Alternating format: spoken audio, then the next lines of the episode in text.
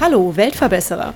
Dies ist der Podcast für alle, die positiv und gleichzeitig achtsam in die Zukunft gehen wollen. Ein Podcast über Nachhaltigkeit, soziale Projekte und Innovation. Abonniere doch unseren Kanal und verpasse keine weitere Episode des Weltverbesserer Podcasts.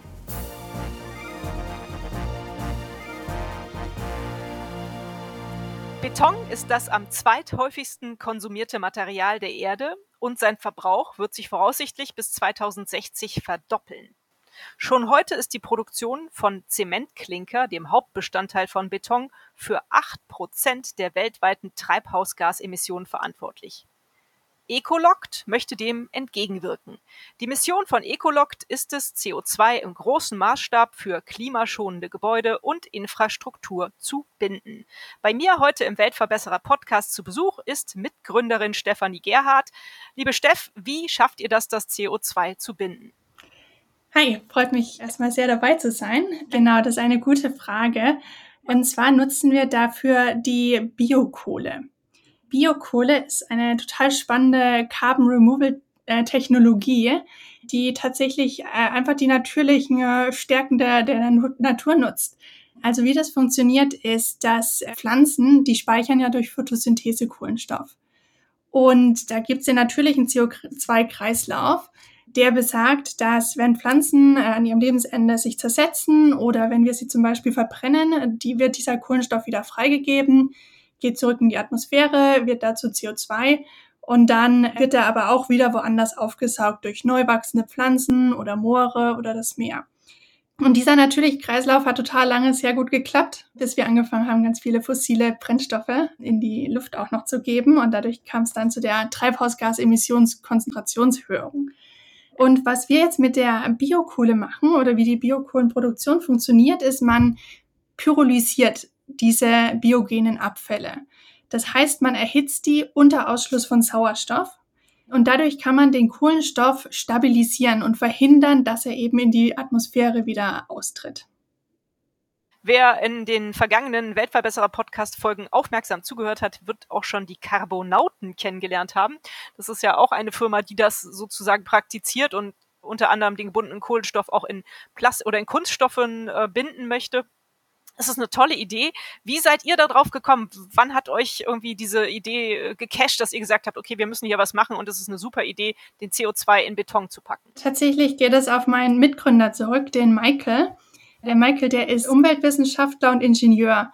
Und der hat seinen Job gekündigt und äh, wollte also im Bereich Nachhaltigkeit und Klima gehen und hat dann äh, sich umgeschaut nach interessanten Technologien und kam eben auf die Biokohle und hat gesagt, das ist eine total coole äh, Technologie, weil natürlich müssen wir erstmal ganz viel Emissionen reduzieren, aber wir wissen eben inzwischen auch, dass Emissionsreduktion uns nicht rechtzeitig auf Null bringen wird und wir zusätzlich äh, auch Carbon Capture betreiben müssen, also CO2 aus der Atmosphäre ziehen. Und da stoßt er eben auf die Biokohle und ähm, auch das IPCC zum Beispiel, das ist das äh, Intergovernmental Panel for Climate Change, also eine Organisation der Vereinten Nationen, die bezeichnen Biokohle als eine der spannendsten Carbon Removal Technologien, um kurzfristig Impact zu haben. Weil es gibt natürlich noch andere wie, ich sag mal, Direct Air Capture oder Advanced Weathering oder Mineralization. Aber die stehen alle noch so am Anfang, die sind wahnsinnig teuer sind jetzt noch nicht skalierbar und sind sehr energieintensiv, während man mit der Biokohleproduktion tatsächlich auch noch Energie generiert und das autonome Systeme sind. Also das ist technologisch spannend und das ist eine Technologie, die schon total ausgereift ist. Also das haben schon die Maya gemacht vor 4000 Jahren. Und da hat sich in den letzten Jahrzehnten auch total viel nochmal getan im Sinne Effizienzsteigerung und das auch wirklich, ich sag mal, ökonomisch halbwegs interessant darstellbar zu machen. Insofern äh, hat Maike sozusagen über diese Biokohle gelernt und gesagt, okay, total cool. Warum gibt's da nicht mehr davon? Und etwas, worauf wir relativ schnell gestoßen sind, ist eben, dass skalierbare Endanwendungen fehlen. Das heißt, Biokohle herzustellen, da, da gibt's jetzt relativ viele Player, aber natürlich muss die Biokohle irgendwo hin. Weil ansonsten ist natürlich das Risiko, dass man die einfach verbrennt zur Energiegewinnung. Und dann wäre ja sozusagen äh, der ganze Effekt verloren. Und ähm, was man viel gemacht hat bisher, ist die ähm, Biokohle in den Boden zu geben. Dadurch, also das ist ein ganz spannender Stoff im Boden. Man kann sozusagen statt Dünger das verwenden. Das hält das Wasser länger, das fügt Nährstoffe im Boden hinzu. Äh, so haben die Maya das früher auch eingesetzt. Das Problem ist aber, sie ist natürlich deutlich teurer als äh, Dünger. Und äh, insofern ist das nicht so richtig skalierbar. Und wir haben dann angefangen sozusagen zu schauen, was sind denn spannende Anwendungen, wo man auch wirklich einen großen Impact haben kann und wo wir auch glauben, dass wir das wirtschaftlich betreiben können. Und ja, so kamen wir sozusagen, wir haben uns verschiedene Märkte angeguckt und kamen halt relativ schnell auf das ganze Thema Construction und Buildings, weil Gebäude und Infrastruktur alleine ungefähr 40 Prozent der globalen Emissionen beitragen, jährlich. Wow. Genau, also das ist sowohl der Bau als auch der Betrieb. Also wenn man an die ganze Energie äh, denkt, die, die sozusagen Gebäude auch nutzen, durch Kühlen, Wärmen, Licht und so weiter. Genau, also das unterscheidet man dann in Embodied und Operational Carbon. Operational Carbon ist sozusagen das Ganze durch, durch eben Energie. Und das lässt sich ja heute schon recht gut adressieren, eben durch Renewable Energy vor allem. Aber die Embodied Carbon, also der Carbon, der einfach in den Baumaterialien selbst steckt, der ist wahnsinnig schwer nur zu reduzieren. Aus diesen 40 Prozent sind 8 Prozent alleine entfallen eben auf diesen Stoff Zement. Vielleicht ganz kurz Zement. Ich war da auch nicht so sattelfest vor ein paar Jahren noch, aber Zementbeton wird ja häufig als, sag ich mal, Synonym verwendet, aber im Grunde besteht Beton aus Zement, Wasser und Sand äh, oder anderen Aggregaten wie kleinen Kieselstein oder so. Ähm, und das kann man sich so vorstellen wie bei einer Backmischung, dass es im Grunde, es gibt das Mehl, das wäre so der Sand, die Aggregate und das Wasser und dann braucht es aber noch was, was das zusammenbindet. Und das ist eben der Zement oder woanders würde man vielleicht im Kuchen würde man sagen, das ist das Backmittel. Und der Zement, den herzustellen, der kommt aus Kalkstein und das ist wahnsinnig CO2-intensiv und es lässt sich nicht vermeiden, weil das einfach die chemische Reaktion ist. Also man muss diesen entsäuern. Das ist ursprünglich also CaO3 und man will am Schluss CaO haben. Das ist dann das aktivierte, dieser Zementklinker, der dann eben alles bindet. Und da muss man eben den CO2 erstmal rausnehmen. Also man muss den abspalten. Und dadurch lässt sich das einfach, solange wir Beton und Zement so herstellen, wie wir ihn in den letzten Hunderten von Jahren hergestellt haben, können wir diese Emissionen eigentlich fast gar nicht reduzieren. Wir können alle Emissionen außenrum reduzieren, aber nicht diese. Und da haben wir halt gesagt, das ist das, wo wir ansetzen wollen, wo wir wirklich, wo wir großes Potenzial sehen. Was wir nicht wollen, ist, dass Leute kein Beton mehr verwenden können. Natürlich gibt's andere Baumaterialien wie Holz, die sind super und da sind wir auch total dafür, dass die mehr verwendet werden. Aber es gibt einfach gewisse ich sag mal, Infrastruktur, Krankenhäuser, Brücken, Schulen, gerade auch in Entwicklungsländern, da ist noch so viel Bedarf. Und da ist es unfair zu sagen, die dürfen jetzt keinen Beton mehr verwenden. Und deswegen war das so unser Ansatz, dass wir gesagt haben, wir wollen jetzt in diesen Markt und wir wollen jetzt hier helfen, wirklich Lösungen zu entwickeln, dass es eben keine Entweder-oder-Entscheidung mehr ist. Mhm. Wo steht ihr da mittlerweile? Was, wie viele Häuser wurden schon mit eurer Hilfe praktisch CO2 ärmer gebaut? Ganz so weit sind wir leider noch nicht, das wäre schön. Und das ist definitiv der Anspruch. Wir sind gerade äh, an dem ganz spannenden Punkt, wo wir sozusagen aus dem Labor in die echte Welt gehen. Mhm. Das heißt, wir haben jetzt, äh, wir haben uns ja gegründet Mitte 21 ähm, und haben jetzt äh, in der sozusagen in den letzten eineinhalb Jahren oder fast zwei Jahren uns darauf fokussiert, erstmal zu beweisen, okay, man kann sozusagen Beton mittlerer Festigkeit CO2-neutral herstellen, mhm.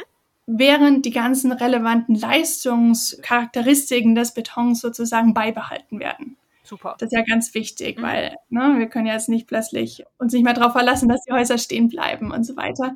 Insofern, genau, haben wir jetzt also erstmal die, ich sag mal, unsere ersten Rezepturen entwickelt und die sowohl intern als auch extern überprüfen lassen und jetzt arbeiten wir mit einigen Partnern in der Industrie, um ähm, unsere ersten Objekte tatsächlich in größerem Maßstab zu gießen.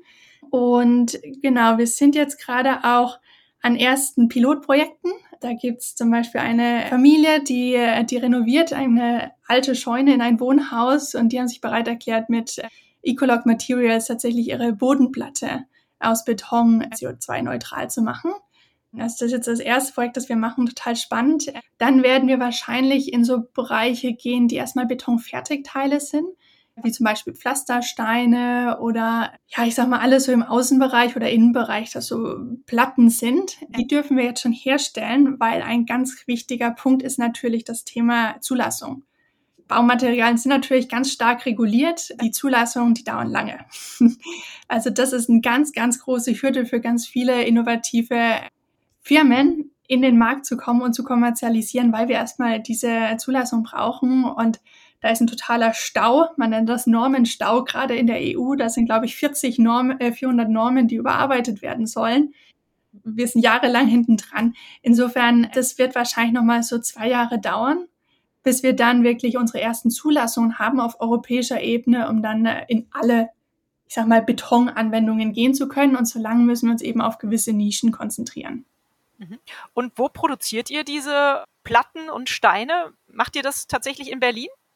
Äh, wir arbeiten da mit Partnern, das heißt, vielleicht wenn ich mal einen Schritt zurück mache da. Ja, gerne. Wir stellen die Biokohle ja nicht selbst her. Ähm, wir arbeiten mit Lieferanten, das heißt den Biokohleproduzenten.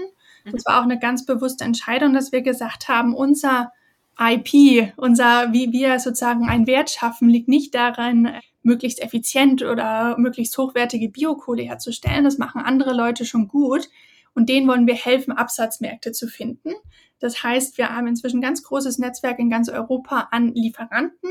Wir kaufen die Biokohle ein, wir verarbeiten die dann weiter. Also das ist das, was sozusagen unser Wertbeitrag in dieser Wertschöpfungskette ist. Weil man könnte jetzt einfach die Biokohle nehmen und in den Beton geben, aber dann hast du nicht den Impact, den es erreichen kann, wenn man noch gewisse Bearbeitungsschritte macht. Mhm. Ähm, durch unsere Bearbeitungsschritte können wir zum einen deutlich mehr Biokohle in den Beton bringen. Mhm. Das heißt, deutlich mehr den Beton zur Kohlenstoffsenke machen, also Kohlenstoff einschließen und zeitgleich auch gewisse Eigenschaften des Betons verbessern. Zum Beispiel die Dämmfähigkeit, was total spannend ist, weil das wiederum führt ja dann zu verbesserter Energieeffizienz von Gebäuden zum Beispiel. Oder die Haltbarkeit verbessern, was dazu führt, dass man nicht so häufig Materialien austauschen muss, was ja auch wieder ressourcenschonender ist. Mhm. Also wir können sozusagen zum einen durch unsere wir nennen das Post-Processing, also die Nachverarbeitung der Biokohle und in welches Material wir sie verwandeln, können wir eben einerseits die Menge an CO2, die wir speichern können, erhöhen und andererseits die Eigenschaften im Beton noch verbessern.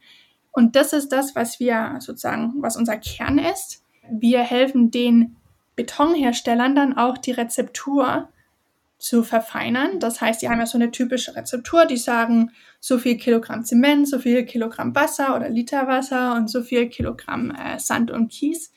Und dann sagen wir, so viel weniger Zement, so viel weniger Sand und Kies und dafür so viel von unserem Material rein. Mhm. Und dann liefern wir unser Material, das nennen wir Ecolog Materials, und eben die Rezeptur, die ge geupdatete sozusagen von der ursprünglichen ähm, Rezeptur des Herstellers und der Betonhersteller mischt es dann in seinem Werk. Das heißt, wir brauchen immer einen Betonhersteller, der dann tatsächlich den Beton mit unserem Material drin entwickelt. Mhm. Und entsprechend haben wir jetzt hier einen Partner zum Beispiel ganz in der Nähe von Berlin, in Potsdam. Wir sprechen aber auch mit einigen anderen Firmen, vor allem im Moment in Deutschland und den Niederlanden. Was wir langfristig auf jeden Fall erreichen wollen, ist, wir nennen es eine Hyperlocal Value Chain. Also wirklich eine Wertschöpfungskette, die sehr lokal ist. Mhm. Wir glauben einfach, der große Mehrwert dieser Technologie ist auch, du hast da eigentlich überall biogene Abfälle. Mhm. Also was wir verwenden, ist sowas wie Abfälle aus der Lebensmittelindustrie, wie Nussschalen oder Abfälle aus ähm, der Holzproduktion, wie Reisspäne oder Holzspäne, Abfälle aus der Landwirtschaft, alles, was auf dem Feld liegen bleibt nach der Ernte oder Gülle oder so. Mhm. Und das fällt ja wirklich überall auf der Welt an. Und äh, Beton braucht es auch überall auf der Welt. Und sobald Beton angemischt ist, darf der auch nur 50 Kilometer weit transportiert werden. Das ist immer in diesen Trucks, die sich dann so rotieren, die sieht man auf der Straße, weil die, sonst fängt der Beton an zu erhärten. Und deswegen hast du so viele einzelne Betonwerke überall auf der Welt, weil die eben nur ungefähr 50 Kilometer immer weit transportiert werden können. Und jetzt hast du eben das Spannende, dass überall Abfälle anfallen, biogene Abfälle und überall Beton gemischt wird. Und so kannst du dann halt wirklich sehr lokal alles herstellen, was dann wiederum Transportemissionen reduziert und halt dazu führt, dass man auch gerade, wenn man jetzt so an den globalen Süden, an Entwicklungsländer denkt, dass halt man auch da die globale Wirtschaft oder die lokale Wirtschaft stärkt. Mhm. Also wenn ich das richtig verstanden habe, dann seid ihr eher so die Schnittstelle, ihr habt das Wissen, ihr habt die Rezeptur und ihr verbindet die einzelnen Komponenten dann dazu, dass der gute Zement am Ende rauskommt. Einfach gesagt, ja, und halt noch diese Nachbearbeitung, diese Post-Processing. Okay. Mhm. Genau, das machen wir aktuell auch noch selbst. Langfristig ist natürlich die Überlegung, ob man sowas dann auch lizenzieren will. Mhm. Weil natürlich am Schluss müssen wir alle so schnell wie möglich sein fürs Klima, möglichst viel Biokohle herstellen, möglichst viel Biokohle überall reinbringen. Da müssen wir nicht zwangsweise alles selbst machen. Das heißt, wenn wir das schaffen, da mit Partnern zu arbeiten, das auszulizenzieren, dann sind wir da total happy mit. wow, komplexes Thema, aber ganz, ganz tolle Sache. Steff, man könnte ja jetzt sagen, eigentlich wäre es doch viel, viel wichtiger, Emissionen zu reduzieren, statt CO2 irgendwo zu binden. Was sagst du dazu?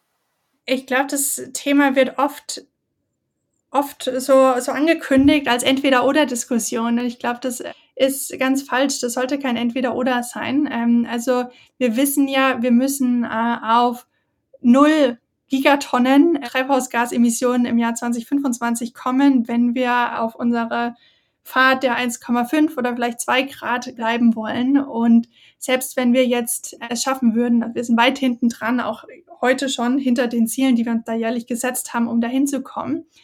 Aber selbst wenn wir alles perfekt schaffen würden, dann würden wir es nur mit Emissionsreduktion nicht erreichen, auf die Null zu kommen. Das heißt, wir brauchen zusätzlich auf jeden Fall auch die Carbon Capture Technologien. Also gerade das IPCC sagt, äh, IPCC sagt aktuell, wir müssen wahrscheinlich 10 bis 20 Gigatonnen pro Jahr nochmal zusätzlich an CO2 aus der Atmosphäre filtern, zusätzlich zu allen Emissionsreduktionen, die gehen. Das heißt, diese Scheindebatte um entweder oder und ist das jetzt ein Konflikt, äh, den, den halte ich für ganz falsch. Wir müssen beides machen. Mhm. Kann man aber in dem Zuge eigentlich grundsätzlich sagen, ich überlege gerade, wenn ich hier so durch meine Nachbarschaft gehe, ist es schon eigentlich günstiger, ein Haus, was schon da steht, zu renovieren oder zu restaurieren, statt es abzureißen und neu zu bauen? Definitiv. Mhm. Also das müssen wir unbedingt machen. Äh, mehr, also da gibt es ja Reuse und auch Repurpose. Mhm. Also Gebäude einfach wirklich mehr nutzen. Ähm, ich habe da beim letzten Mal ganz spannende Kennzahlen in Paris gesehen. Ich glaube, 8% des Wohnraums steht dauerhaft leer und 10% äh, ist so Secondary Housing. Das heißt, es sind entweder Zweithäuser oder wird für Airbnb oder so genutzt. Das heißt, fast 20% des Wohnraums in Paris äh, wird nicht effizient genutzt. Und das ist repräsentativ auch für andere Städte. Und bei, Wohngebäu äh, bei Bürogebäuden ist ja fast noch schlimmer. Insofern da wirklich besser mit den Ressourcen, die wir schon haben, mit den Infrastruktur, die schon gibt, umzugehen. Das sollten wir auf jeden Fall tun und das wäre immer der erste Schritt, den wir gehen müssen. Mhm. Und wir können zusammenfassen, es ist wunderbar, nachhaltige Baustoffe zu verwenden, aber um die Verwendung von Beton werden wir auch in Zukunft nicht herumkommen. Das ist einfach an vielen Stellen sehr äh, sinnvoll und, und wichtig. Und insofern ist es dann schön, wenn man CO2-neutralen Beton verwendet. Genau. Super. Gut. Auf was für ein Feedback stoßt ihr denn? Du hast gesagt, ihr habt schon etliche Partner jetzt sozusagen an der Angel. Hört sich ja ganz gut an, oder? Genau, ich nehme an, Feedback meinst du jetzt vor allem aus dem Markt. Wo ihr versucht, das praktisch zu verkaufen, sozusagen. Ja, das Feedback ist überwiegend positiv. Ja. Natürlich gibt es viele, viele Fragen. Die Betonindustrie ist ja eher langsam im Wandel. Okay. Nicht bekannt dafür, äh, schnell neue Innovationen zu adaptieren, was ja auch Sinn macht, weil ich meine, die müssen sicherstellen, dass ihre Gebäude für, für 80 bis 200, 300 Jahre stehen. Die haben ganz viele, ähm, was Gewährleistung angeht und so. Die können da nicht alles beliebig reinpacken. Und natürlich ist das auch eine Industrie, wo die Margen gering sind, die gerade ganz viele andere Themen auch haben, wie Fachkräftemangel, Lieferkettenprobleme und so weiter.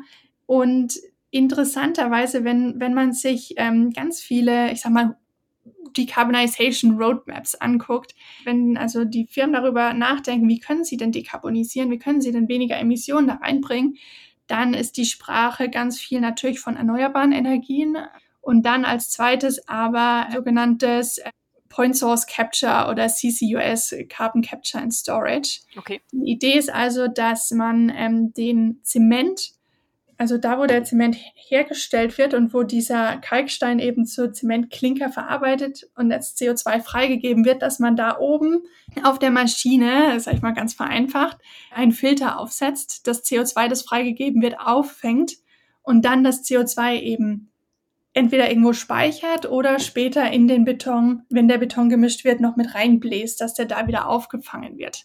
Ah, und das funktioniert auch? Das funktioniert. Das ist natürlich so ein bisschen so eine, ich nenne es immer Golden Bullet. Also das ist was, was in 15 bis 20 Jahren mal realistischerweise in größerem Maßstab passiert.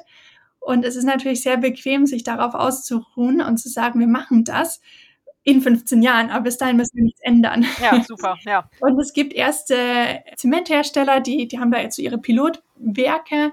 Das heißt, es funktioniert grundsätzlich schon, aber es ist wahnsinnig teuer. Und bis das natürlich mal in großem Maßstab auch von den kleineren Herstellern eingesetzt wird, ist es eigentlich zu spät. Also wir müssen ja bis 2030 eigentlich schon 55 Prozent unserer Emissionen in der Baubranche, im Bausektor reduzieren. Und das erreichen wir damit natürlich nicht. Insofern sind die Firmen schon sehr interessiert an dem, was wir tun, weil das natürlich heute schon möglich ist und weil wir eben bei unserer Technologie keine Infrastrukturänderungen erforderlich machen. Das heißt, die Zement- oder Betonwerke müssen durch uns nicht irgendwelche neuen Maschinen hinzufügen oder Prozesse ändern und ihre Mitarbeiter umschulen. Das ist alles sozusagen eben, so wie bisher Beton hergestellt wird, können sie weitermachen. Und das ist natürlich sehr attraktiv. Und wir können eben nicht nur den Beton zur Kunststoffsenke machen, wir können halt zusätzlich auch noch einige funktionale Verbesserungen im Beton erreichen, was nicht das primäre Ziel ist, aber was natürlich ein sehr positiver Nebeneffekt ist. Auf jeden Fall, doppelt gut. Spielt euch denn in die Karten, dass es ja diese CO2-Zertifikate gibt? Was hältst du davon? Und, und ist das was, was bei euch mitspielt? Ja, also die Herstellung der Biokohle, die generiert CO2-Zertifikate. Mhm. Das heißt, da gibt es ja unabhängige Institutionen, die messen das alles. Und die haben festgestellt, dass für auf eine Tonne Biokohle kann man sozusagen ungefähr 2,5 bis 3 Tonnen CO2 binden. Das ist natürlich sehr spannend und dadurch gibt es dann eben, werden diese CO2-Zertifikate ausgestellt für jede Tonne Biokohle, die produziert wird. Das ist natürlich insofern gut, weil es erstmal ähm, hilft, das Ganze zu finanzieren. Also wenn man jetzt mal als ähm, Biokohleproduzent, darüber hat Carbonauten ja sicher auch gesprochen in ihrem Podcast, dann, dann haben die verschiedene Revenue Streams, eben die Biokohle selbst, äh, die CO2-Zertifikate und dann im Zweifel auch noch ähm, Syngase oder so. Nebenprodukte, genau. Mhm. Genau. Und was wir festgestellt haben, ist, bisher wurde das ja häufig abgespalten. Also im Grunde ist ja dasselbe. Also die Biokohle speichert den CO2. Man hat das aber in der Vergangenheit künstlich aufgespalten, hat also gesagt, hier ist das Zertifikat, hier ist die Biokohle und dann wurde die teilweise auch einzeln verkauft. Also die, das Zertifikat wurde vorab oder über irgendwelche Marktplätze dann an ein anderes Unternehmen, komplett andere Industrie verkauft, die dann damit irgendwas offsetten konnten. Richtig. Mhm. Bei uns ist es natürlich so, dass wir ja das zusammenlassen wollen. Und das ist auch das Schöne, unsere Kunden wollen das auch mitkaufen. Also die kaufen dann die Kohle und die Zertifikate und ich glaube, das ist auch viel sinnvoller, weil ansonsten ist da einfach, es lässt sehr viel Raum für, ich sag mal, Greenwashing oder Double Counting. Und bisher haben wir da wahnsinnig viel Interesse auch von der Industrieseite gesehen, das direkt mitzukaufen. Mhm, das finde ich klasse. Ja, das war auch irgendwie der Plot, den wir mit den Carbonauten hatten, dass man da nicht diese Tür für das Greenwashing so öffnen sollte, sondern es lieber irgendwie koppeln sollte. Aber ist der Beton dann am Ende teurer als normaler? Auf jeden Fall, äh, Zement ist wahnsinnig günstig und natürlich auch Sand, das andere Produkt, das wir ersetzen, ist noch günstiger.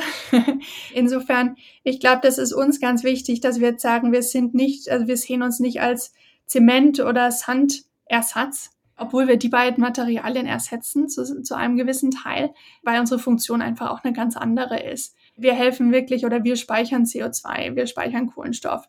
Und deswegen sollte, macht es eigentlich wenig Sinn, sozusagen das Produkt mit einem Rohstoff, der Emissionen beiträgt, zu vergleichen, sondern wenn man uns jetzt eben mit anderen Sachen vergleicht, die Emissionen reduzieren. Das heißt, entweder CO2-Zertifikate kaufen zu müssen oder eben sowas wie CCUS installieren zu müssen. Und das sind alles wesentlich teurer als die Optionen, die wir bieten.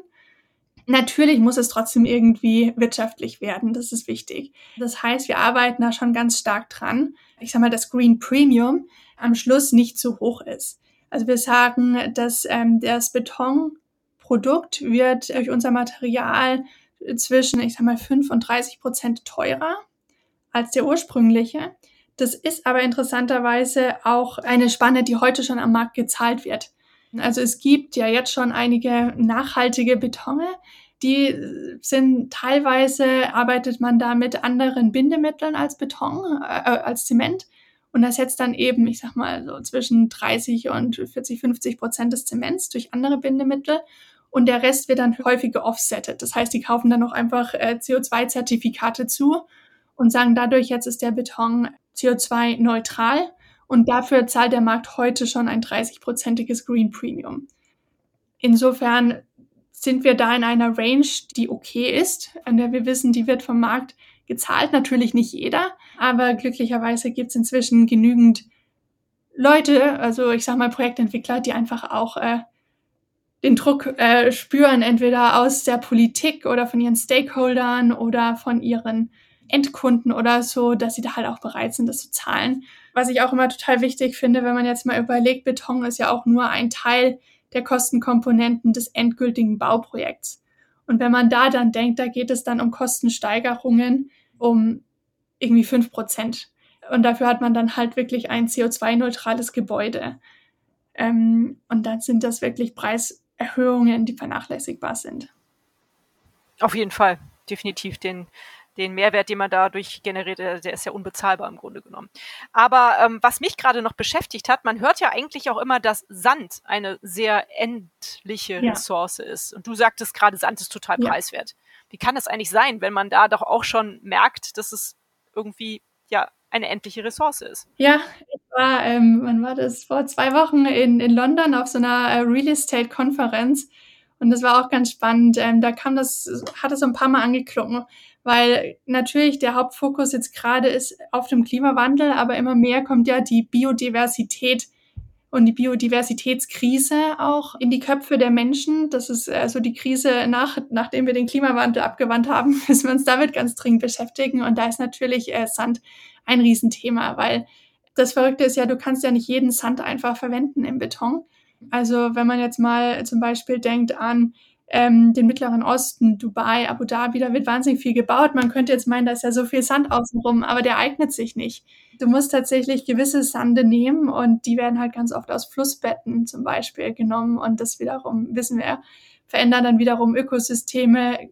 Flüsse haben es gerade eh schwierig genug aus anderen Gründen das ist auf jeden Fall was, was hilft, was, glaube ich, in Zukunft ganz attraktiv auch an diesem Produkt wird, aber was jetzt einfach kein Fokus ist, weil jetzt gerade jeder so mit dem äh, CO2 beschäftigt, dass sie noch nicht allzu viel an die anderen Ressourcen und Rohstoffmangel denken. Mhm, alles klar. Was ist denn für euch, was würdest du sagen, aktuell die größte Herausforderung, Steff? Ach, davon haben wir viele. Dann nennen wir gern die größten drei. Ähm, über eins haben wir vorhin schon gesprochen, definitiv das ganze Thema Zulassung. Es geht ja immer darum, du musst schnell an den Markt, du musst beweisen, dass das funktioniert. Und wenn man dann einfach, wenn ganze Technologien benachteiligt sind gegenüber den herkömmlichen Technologien, einfach weil die Normen so ausgerichtet sind, dass eben gewisse, also dass da steht, da muss x Prozent Portland Zement drin sein oder so, dann macht es einfach neuen, ich sag mal, Climate Tech Startups ganz, ganz schwer in den Markt zu kommen. Ich würde sagen, das ist auf jeden Fall ein Thema. Ein anderes Thema ist äh, erstmal auch die Awareness, um das Vertrauen am Markt aufzubauen. Das ist ein neuer, ja, ein neuer Baustoff. Da gibt es ganz viele Fragen zu. Ja, es gibt auch einfach viele, ich sag mal, Vorteile gegenüber ah, biogene Stoffe in Beton bringen. Das hat man ganz, ganz viele Jahrzehnte lang gelernt, darf man auf gar keinen Fall machen, weil es die Qualität des Betons äh, reduziert. Und da muss man jetzt ganz viel Aufklärungsarbeit leisten, warum das jetzt in diesem Fall nicht der Fall ist, warum es vielleicht sogar positive Eigenschaften hat. Also ich sag mal, in meiner Rolle als CCO würde ich sagen, das sind so die zwei größten Herausforderungen jetzt gerade. Habt ihr ein Ziel, auf das ihr hinarbeitet? Ja, ich meine, wir wollen natürlich, dass wir sehr viel äh, Ecolog Materials in Beton einbauen können. Und zwar, wir arbeiten daran, ähm, dass wir langfristig in wirklich fast alle Betonanwendungen gehen können. Das heißt, ganz egal, ob jetzt Beton irgendwie im Freien, also so dieser Transportbeton, der gegossen wird, oder Betonfertigteile, ganz egal, ob hohe Festigkeitsklassen oder niedrige. Wir wollen da wirklich überall präsent sein. Ich hatte vorhin ja schon gesagt, wir finden die Entwicklungsländer total spannend, weil wir glauben, da kann es noch mehr Impact haben. Zum einen wird da viel gebaut und zum anderen gibt es da wahnsinnig viel biogene Abfallstoffe, weil das ja natürlich auch wichtig, dass man, dass die Rohstoffe, die für die Biokohle genutzt werden, dass die nachhaltig sozusagen äh, eingekauft oder abgebaut werden. Also man soll dafür jetzt keine Wälder fällen oder so. Ne? Das wäre auch wieder äh, kontraproduktiv. Aber gerade ähm, in Afrika sprechen wir da ganz häufig mit Leuten, die sagen, wir haben da so viele invasive Buscharten, wir wissen gar nicht, wohin damit. Ah, okay. Ich wollte nämlich gerade fragen, warum ist denn da so viel biogener ja, Abfall? Mhm. Genau, also äh, da zum Beispiel, das, die wären total froh und die würden daraus ja auch noch dann eine neue Einkommensquelle schaffen für die lokale Bevölkerung. Und ansonsten die ganze Kakaoproduktion, Teeproduktion, äh, ah. all das, da fallen so viele Abfälle an. Mhm. Und insofern, da würde man halt auch noch, sag ich mal, einen sozialen Benefit erreichen und nicht nur den klimatechnischen. Mhm. Insofern, das ist auf jeden Fall unsere Vision, dass wir langfristig da auch hin wollen. Zumal ja diese Länder häufig auch am meisten unter dem Klimawandel leiden. Also es wäre auch nur fair, da mal was Gutes praktisch dahingegen zu machen. Absolut. Und auch die funktionalen Verbesserungen, die wir im Beton erreichen können. Da ist ganz, ganz viele spannende Themen. Wir haben da jetzt nicht so drüber gesprochen. Ist auch gar nicht so, so wichtig jetzt für den Podcast, aber da gibt's ganz spannende Sachen, die, glaube ich, auch gerade im globalen Süden und äh, in Ländern, die viel unter Klimawandel zu leiden haben, die davon ganz speziell profitieren können. Jetzt interessiert es mich aber doch. Was für funktionale äh, Effekte gibt es denn da? Du kannst ja mal versuchen, es kurz zu halten und dass wir es vielleicht alle verstehen. Ja, also ich meine, klar, wichtigste ist Reduktion des CO2-Fußabdrucks und wir haben schon gesprochen über Verbesserungen der, der Haltbarkeit. Wir schaffen es aber auch äh, durch unser Material das wahnsinnig leicht, das Gewicht zu reduzieren. Das heißt, du kannst äh, dann sozusagen dieselben Strukturen mit insgesamt weniger Beton herstellen. Ähm, das reduziert natürlich Kosten, was, äh, was dort relativ wichtig ist. Und dann geht es auch um so Themen wie Regenwassermanagement, Schadstoffabsorption, Lärmschutz oder man nennt es den Heat Island Effekt, der Wärmeinsel-Effekt. Unser Material ist sehr porös. Das heißt, ähm, wenn da, wenn es regnet auf den Beton, dann filtert es der, der Stein und sozusagen die Biokohle das Wasser langsam, während es durch den Stein hindurch geht. Das heißt, alle möglichen Schadstoffe werden schon mal aufgefangen und das Wasser geht dann gereinigt ins Grundwasser. Das ist ein Punkt, aber ein anderer Punkt ist auch, vor allem wenn es dann viel regnet und dann Hitze und dann wieder viel Regen, dann bleibt das Wasser auch oft im Stein gespeichert für längere Zeit und kann dann sozusagen, wenn es wieder trocken ist, gibt es die Hitze wieder nach oben ab durch Verdunstung und das verbessert halt ganz bedeutend das Städteklima oder auch Raumklima, wenn wir jetzt von Innenbereichen sprechen würden. Ja. Wow, das ist ja total spannend. Wie ist das denn, wenn, wenn der Beton durch eure Materialien weniger Gewicht hat? Du meintest, die Haltbarkeit ist eigentlich auch erhöht. Ist es dann immer noch so stabil? Ich denke jetzt gerade an, an Erdbebenregionen. Ja. Weil ich habe immer so das Gefühl, wenn es Gewicht mehr Gewicht ist, ist es stabiler, aber es ist wahrscheinlich Quatsch, ne? Nicht unbedingt, das stimmt. Also da, das ist wiederum ein anderer Punkt. Mhm. Man nennt es ähm, die Zugfestigkeit und die Druckfestigkeit. Also Druckfeste ist so das, was man typischerweise denkt. Da ist halt viel Gewicht und es muss aushalten. Aber Zugfeste ist ja auch wichtig, wenn du denkst, da ist ein Boden und da ist ja Gewicht in der Mitte. Das darf natürlich auch nicht äh, plötzlich durchbrechen. Das ist dann die, die Zugfestigkeit. Also Druck und Zugfestigkeit, das ist für uns sozusagen daran, woran wir uns messen. Das heißt, wir bekommen eine Vorgabe, wir brauchen einen Beton der Klasse XY. Und dann stellen wir den Beton, also unsere Rezeptur wird so hergestellt, dass wir genau dieselben Zug- und Druckfestigkeiten erreichen. Das ist sozusagen der, der Minimum Threshold. Das ist das, was wir erreichen müssen. Und danach können wir überlegen, okay, wie erreichen wir denn zusätzlich noch weniger Beton oder eben Verbesserung der Haltbarkeit etc. Aber das sind alles sekundäre Leistungsverbesserungen, nachdem wir diese Grundvoraussetzungen der Stärken erreicht haben. Wow, das ist ja ein total spannendes Thema Beton. Das glaubt man immer gar nicht. Man denkt so, ach, dieses, dieses graue Zeug da im Betonmischer, das ist voll langweilig, aber wie vielfältig äh, man darüber nachdenken kann. Also sehr spannend. Was ist denn, Steff, deine schönste Erinnerung an Ecolockt? Danach frage ich meine Interviewgäste eigentlich immer. Irgendeine besondere Erinnerung, irgendeine besonders schöne, irgendeine besonders verrückte. Was für eine Geschichte kannst du mit uns teilen? Also ich würde sagen, eine sehr schöne Erinnerung ist auch noch äh, gar nicht so lange her. Ähm, ich, ich hatte erzählt, wir arbeiten da gerade an einem Pilotprojekt äh, für ein privates Wohnhaus. Und äh, wir haben inzwischen ein Team an 13 Leuten, also 10 Vollzeit und drei Werkstudenten. Das ist ganz schön explodiert seit letztem Jahr. Da waren wir nämlich nur wir drei Gründer im, äh, noch vor einem Jahr. Das Spannende ist natürlich, dass ähm, jeder hat so seinen Bereich. Und äh, die Leute sehen sich teilweise auch gar nicht so oft. Wir haben ein eigenes Labor, das ist außerhalb von Berlin und da ist dann ein Teil und ein Teil ist im Office und ein Teil ist im Homeoffice. Genau, aber für dieses Pilotprojekt mussten wir jetzt letztens sehr kurzfristig deutlich mehr Hand anlegen, als wir dachten. Wir hatten das äh, Material sozusagen eingekauft, die Biokohle.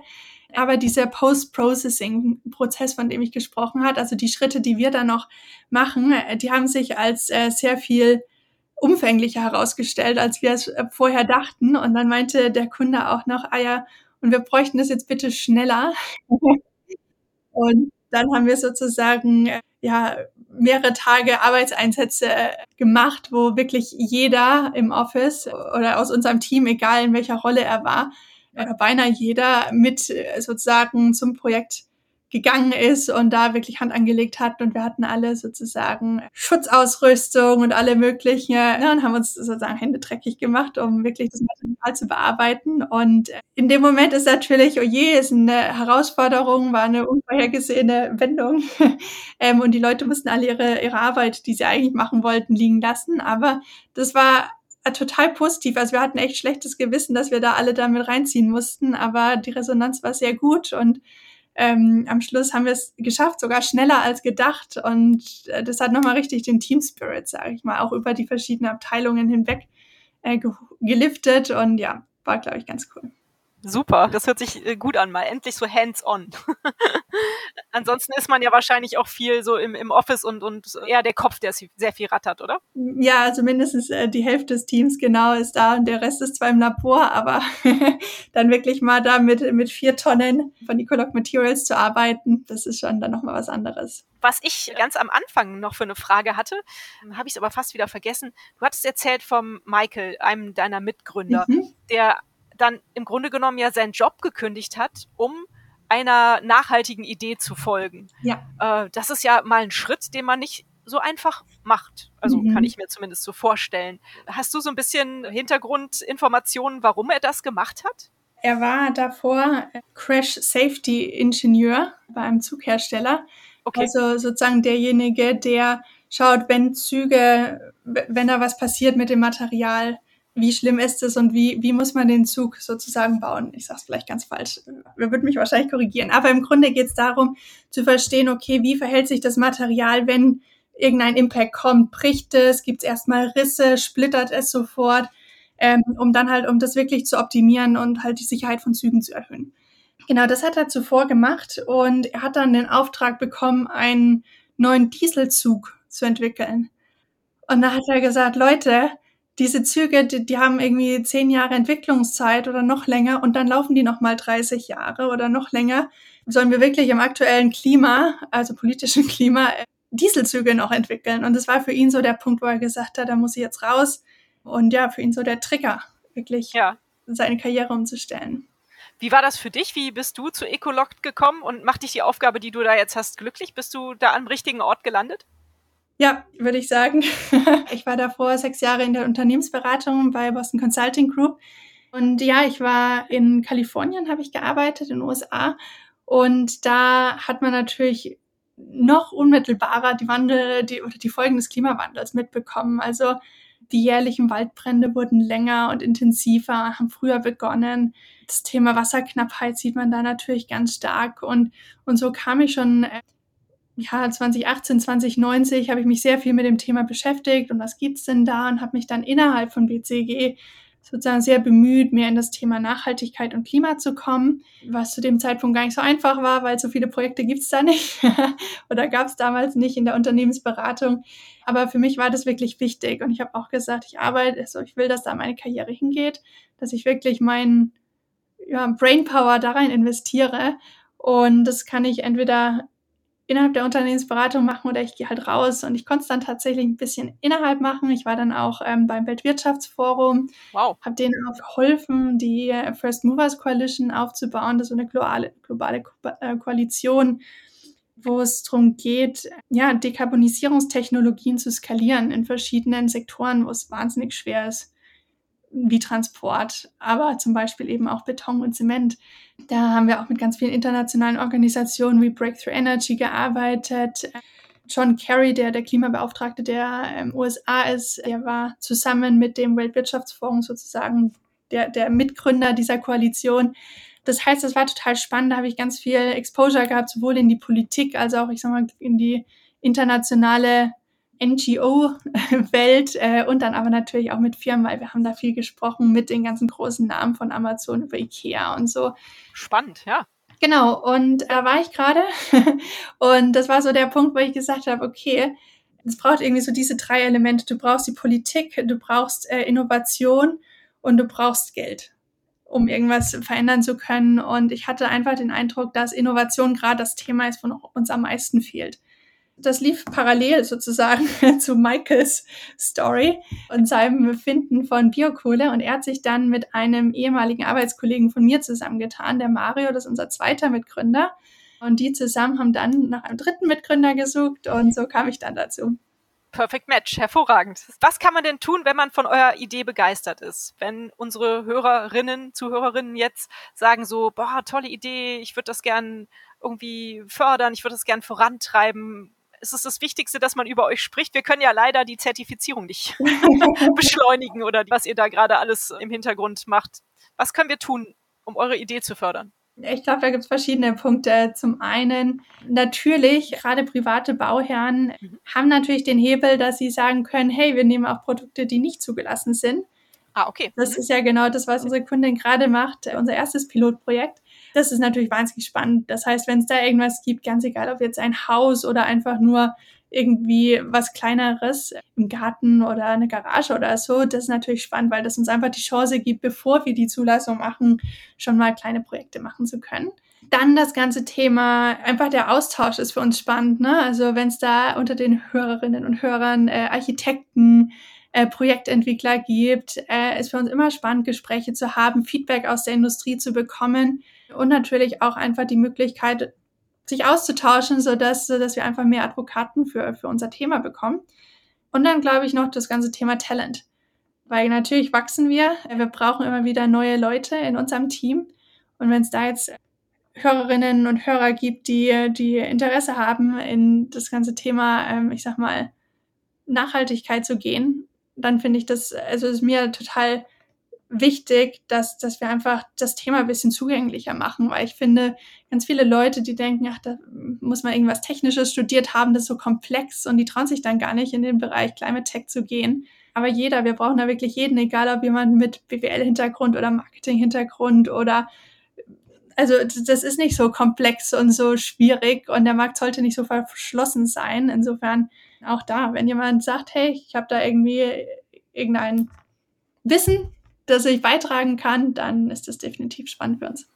Alles klar. Also jeder, der für die Sache brennt und da gerne sich engagieren würde, kann sich auch initiativ bei euch bewerben, habe ich jetzt so verstanden. Genau. Was kann man denn, äh, beziehungsweise wo findet man euch denn im Internet, wenn jetzt äh, jemand äh, hier von den Hörerinnen Architekt ist oder Architekturstudentin oder Student äh, und sagt so, ach, ich würde mit denen ganz gerne einfach mal in Austausch kommen? Wir, wir haben unsere Website äh, ecologt.com und sind natürlich auch auf äh, LinkedIn. Super, hervorragend. Da findet man euch also. Liebe Steff, fühlst du dich als Weltverbesserer mit Ecologt? Ich glaube, wir tragen dazu einen ganz kleinen Teil bei. Definitiv, ja. Auf jeden Fall. Würde ich sofort unterschreiben. Also deswegen seid ihr ja auch irgendwo hier in diesem Podcast untergekommen. Was müsste denn deiner Ansicht nach passieren, damit die Welt ein Stück besser wird, wenn du dir drei Dinge wünschen dürftest? Also ich glaube auf jeden Fall fände ich schön, wenn das ganze Thema so ein bisschen weniger emotional behandelt wird, weil ich glaube, wir haben wirklich gute Fakten inzwischen. Und ich glaube, ganz viel geht einfach verloren in dieser politischen Debatte oder in der emotionalen Debatte, weil egal ob es jetzt ums Thema Fleisch essen oder ums Thema Tempowandel oder so, ich finde, da geht einfach so viel verloren immer, weil Leute einfach, ja, dann in die emotionale Schiene gehen. Da würde ich mir einfach wünschen, wir wären ein bisschen faktenbasierter und dann könnten wir wahrscheinlich ein bisschen mehr erreichen. Das ist ein Thema. Das andere Thema ist auch die, das Bewusstsein der einzelnen Menschen. Viele sagen immer, ich kann ja gar nichts alleine verändern und das stimmt überhaupt nicht. Also da gibt es so viele Theorien zum systemischen Wandel. Ähm, das sagt nein, also der Einzelne, der anfängt, irgendwie Solar auf seinem Dach zu platzieren, dann fangen die Nachbarn an und dann, wächst es oder ein Einzelner fängt an, Vegetarier zu werden und danach macht es die Familie und dann wächst es. Das, der Einzelne hat so viel Power und ich glaube, dass da einfach mehr Vertrauen in sich selbst, das, das fände ich schön. Ja, und dritter Punkt trotzdem die Politik, dass die uns noch äh, unterstützt, sowohl die, die etablierten Firmen, aber auch die Startups, dass wir einfach unseren Job gut machen können. Mhm, schön drei tolle Wünsche. Vielen Dank. Wie sieht es denn bei dir persönlich so im Alltag aus mit dem Thema Nachhaltigkeit, soziales Engagement? Kommt das bei dir vor? Du hast ja eben gesagt, der Einzelne muss was verändern. Also ich denke schon. ja, auf jeden Fall. Ich glaube, der größte Punkt für mich jetzt wahrscheinlich ist tatsächlich das Gespräch, der Austausch mit Menschen zeitlich ist natürlich sehr begrenzt, sag ich mal, wenn man so an das typische Thema denkt, was ja Freiwilligenarbeit oder so angeht, die kommt sicherlich sehr kurz bei mir, gerade weil einfach ähm, ja ganz wenig Zeit neben der Arbeit ist. Hm, das kann ich verstehen. Ja. Aber ich glaube, das sind so die kleinen Sachen. Also bin wann immer möglich im Wald oder in der Natur unterwegs und da geht's halt drum, okay, dann sehe ich da halt eine Bierflasche oder einen Müll rumliegen, dann nehme ich den mit. Ja, ähm, das super. tut nicht weh und das hat aber leistet irgendwie einen kleinen Beitrag. Aber ich glaube, ja, so die, die einzelnen Punkte, die man einfach beitragen kann und sich dessen bewusst zu sein. Ne, nimmt man jetzt das Rad, nimmt man den Zug, solche Themen. Was uns in der Firma auch ganz wichtig ist, ist das ganze Thema Diversität, also dass wir wirklich Leute einstellen. Also wir haben neun Nationen von unseren zehn Vollzeitangestellten. Wow, wie cool. Und versuchen halt auch ganz bewusst Leute einzustellen, die jetzt vielleicht nicht den ganz typischen Lebens Lauf haben, wo man sagt, okay, der passt perfekt. Also wirklich Leuten eine Chance zu geben, egal aus welchen Hintergründen sie kommen, welche, welche Chancen sie hatten aufgrund dessen, wo sie geboren wurden oder ob es Krieg gerade gibt in dem Land oder so. Also, dass man da ein bisschen mehr Chancengleichheit herstellt. Schön. Leute, die schwanger sind, trotzdem einstellt, solche Themen. Mhm. Ähm, genau. Toll, das finde ich auf jeden Fall eine ganz, ganz tolle Sache. Sehr schön. Das war bei mir im Podcast auch schon sehr, sehr oft Thema.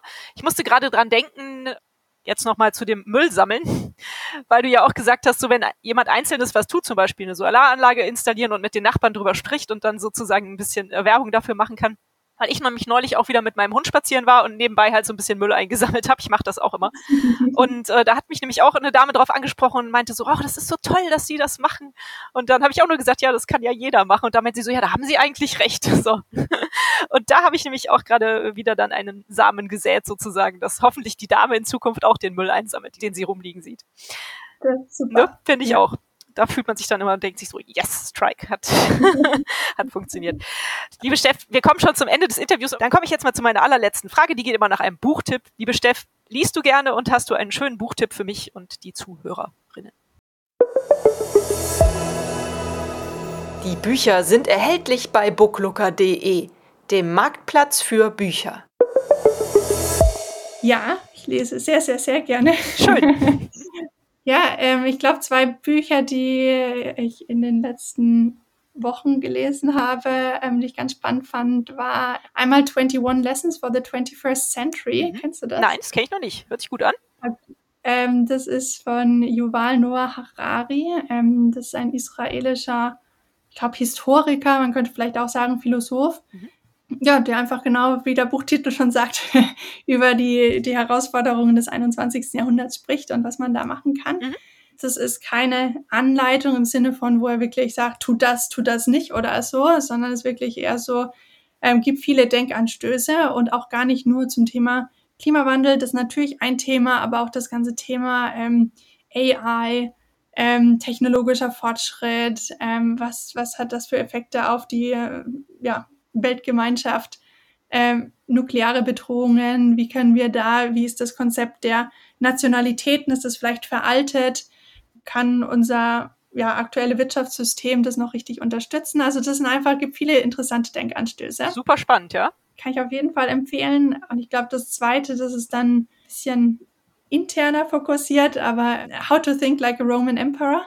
Okay. Von äh, Donald Robertson. Da geht es um ähm, Stoizismus. Aha. Am Beispiel von Marcus Aurelius, dem römischen Kaiser. Und ich glaube, wenn wir so sagen stoisch, dann hat es eine ganz andere Bedeutung, als was eigentlich die Philosophie des Stoizismus ist oder was, was die sagt. Und ja, ich fand's, ich fand's äh, als Gründer, als Gründer, aber ich glaube auch als Eltern äh, kann ich mir gut vorstellen oder in, viele Menschen, wenn man halt in so herausfordernden Situationen sich häufig befindet, wie man da einfach damit gut umgeht, wie man trotzdem mentale Gesundheit beibehält und, und trotzdem viel erreichen kann im Leben. Da fand ich das ganz spannend.